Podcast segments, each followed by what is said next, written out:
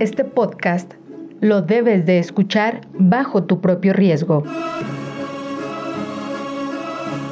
Este episodio puede tener contenido explícito que puede afectar a personas sensibles con ciertos temas. Te recomiendo discreción.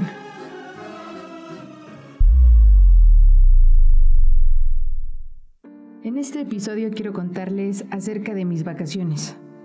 A veces la pasaba en Cancún, a veces las pasaba en México. La verdad es que me gustaba muchísimo más estar en Cancún y también por lo general pasaba mis vacaciones en Cancún, ya que mi madrina, mi padrino y mi prima vivían en Cancún. Recordarán el primer episodio. Bueno, el punto es que yo iba a pasar mis vacaciones en Cancún. Mi prima y yo la pasábamos muy bien, es algo que, que me gusta recordar. Y a pesar de que había momentos en los que lo pasábamos bien, también había momentos en los que no la pasábamos tan bien. La verdad es que convivíamos un tanto así como si fuésemos hermanas. Entonces, pues a veces teníamos bronquitas y a veces no tanto. Algo que me gusta muchísimo recordar eran sus cumpleaños, ya que eran muy divertidos, eran temáticos, entonces a veces nos teníamos que disfrazar que de princesas, que de la sirenita y bla, bla, bla, y era muy divertido. Les voy a contar un pedacito de una de mis partes favoritas estando en Cancún. Y es que mi padrino, o como a mí me gusta decirle, mi tío Pinocho, es, es un apodo que le pusimos mi prima y yo, no sé, creo que por, por cariño, ¿no? Bueno, cuando mi papá Pinocho nos llevaba al súper, siempre nos compraba un juguete, pero cabe recalcar que era para compartir. O también cuando llegaba de trabajar, mi prima y yo nos peleábamos por llevarle sus chanclas. Y después de pelearnos por quién le llevaba las chanclas, que al final terminábamos llevándole las chanclas una a cada quien, nos sentábamos a cenar. Antes de que nos sirvieran la cena, papá Pinocho nos contaba un cuento que a mí me gustaba mucho, pero también me daba mucho miedo. Brujita bonita, no seas tan malita. Me pesa no acordarme más de la canción, ya que nos contaba esa, esa historia, ese cuento, cada noche que pasaba yo en Cancún. Pero bueno, ese pedacito de canción estaba dentro de nuestro cuento y yo me sentaba dándole la espalda a una ventana. Entonces después del cuento yo terminaba, híjole, con un miedo, pero bueno, súper satisfecha porque nos habían contado nuestro cuento favorito y también después de una rica cena llegaba el momento de esperar al señor de los elotes. Mi prima y yo pedíamos nuestro elote con mayonesa y quesito. Híjole, un elote riquísimo, riquísimo. Hasta la fecha sigo siendo súper fan de los elotes. Ay, qué momentos tan bonitos, de verdad. Y esta era básicamente nuestra rutina del día a día cada vez que estábamos, cada vez que yo iba a visitarlos a Cancún. Aunque algunas veces íbamos o nos visitaba una amiga de mi prima. A la amiga de mi prima le vamos a poner Chivis para identificar un poquito más en esta historia. Y a mi prima la vamos a llamar Cleo. Chivis, Cleo y yo teníamos edades similares, nos ganábamos por algunos meses. Entonces, pues ya se imaginarán, ¿no? La pasábamos súper bien juntas. Cleo siempre ha sido una niña súper extremadamente fresa. ¿A qué me refiero con fresa? Bueno, pues a que es una niña hasta la fecha súper delicada, un tanto llorona y vamos a ponerlo algo así como una princesa.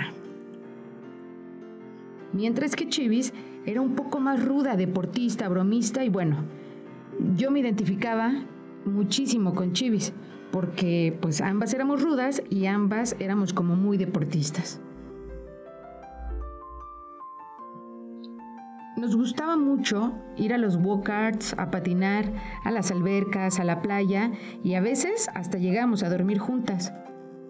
Quiero que me pongan mucha atención en esta historia, porque aquí descubro algo mucho más profundo de lo que ya les había contado anteriormente.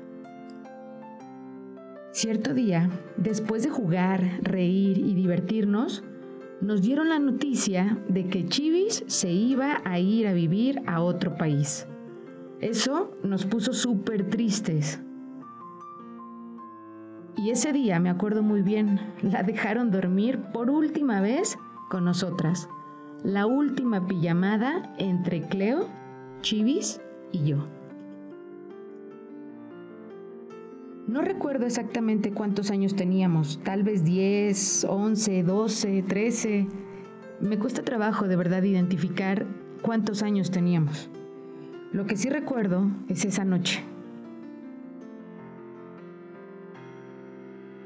Estábamos en el cuarto de Cleo. Seguíamos jugando. Chivis y yo comenzamos a jugar luchitas. Creo que era uno de nuestros juegos favoritos. Y Cleo se nos encimaba. Hasta que, ¿qué creen? La hicimos llorar. Eh, pero nada más un poquito, ¿eh? Pues alguna de las dos seguramente le dio un buen golpe. Evidentemente fue sin querer. Era un juego.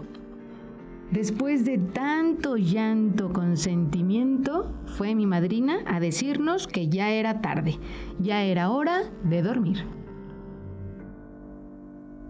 Pronto nos apresuramos a acostarnos en una cama, Chivis y yo. En el cuarto de Cleo había dos camas individuales, o sea, para una sola persona. Entonces, Cleo comenzó a llorar. Pues es que ella también quería dormir con su mejor amiga, pero Chivis y yo también queríamos dormir juntas. Entonces nos acomodamos las tres en una cama. Chivis del lado izquierdo, yo en medio y Cleo del lado derecho. Pero ¿qué creen? Otra vez Cleo no le gustó ese acomodo y se metió entre Chivis y yo. Pasó un rato. Cleo ya estaba dormida. Chivis comenzó a molestarme un poco con su mano sobre mi cabeza, mientras que Cleo estaba en medio de nosotras. Entonces yo también subí como pude mi mano y comencé a pellizcar a Chivis en su brazo, hasta que nos tomamos de las manos. Nos entrelazamos, una mano entre la otra. Levantamos nuestras cabezas para ver si de casualidad alguna de las dos ya estaba dormida y solamente estábamos como actuando pues por inercia. Nos volteamos a ver y regresamos a acostarnos. Creo que nos dimos cuenta que ninguna de las dos estaba dormida y que realmente queríamos entrelazar nuestras manos. Así, así pasamos toda la noche. La verdad es que ya no hubo tiempo de nada al día siguiente. Chibi se iba, y solamente nos abrazamos las tres amigas. Ese día mi corazón se quebró por completo. Mi mente no entendía absolutamente nada de ese sentimiento que estaba pasando en mí. Era algo extraño. Algo, algo diferente me estaba sucediendo en ese momento. Pasados los días y los meses, cada que recordaba esa noche, Quería regresar el tiempo y permanecer tomada de la mano de Chivis, con las luces apagadas y el corazón acelerado, como esa noche. una noche de calor. Es definitivo lo que siento. Lo que venía sintiendo de años atrás, lo acabo de corroborar. Yo no quiero un novio, yo quiero una novia. Hasta la fecha no estoy segura de lo que Chivis pudo o no sentir en esa noche. Desconozco su vida después de ese día, pues nunca supe nada más de ella. Solo sé que fue la primera persona real que hizo que mi corazón latiera desesperadamente y abrió mis ojos hacia lo que realmente yo estaba sintiendo todo este tiempo. Y desde entonces no pudo parar, sabía que esto no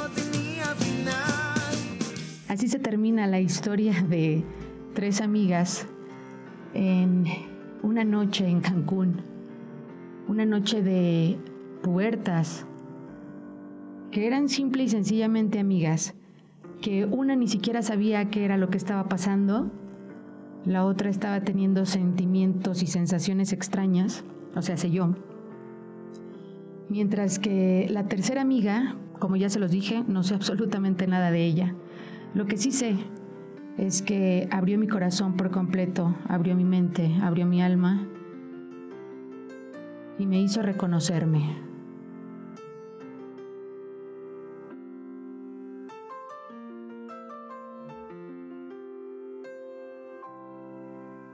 Este episodio fue escrito, producido y sonorizado por Valeria Sandoval.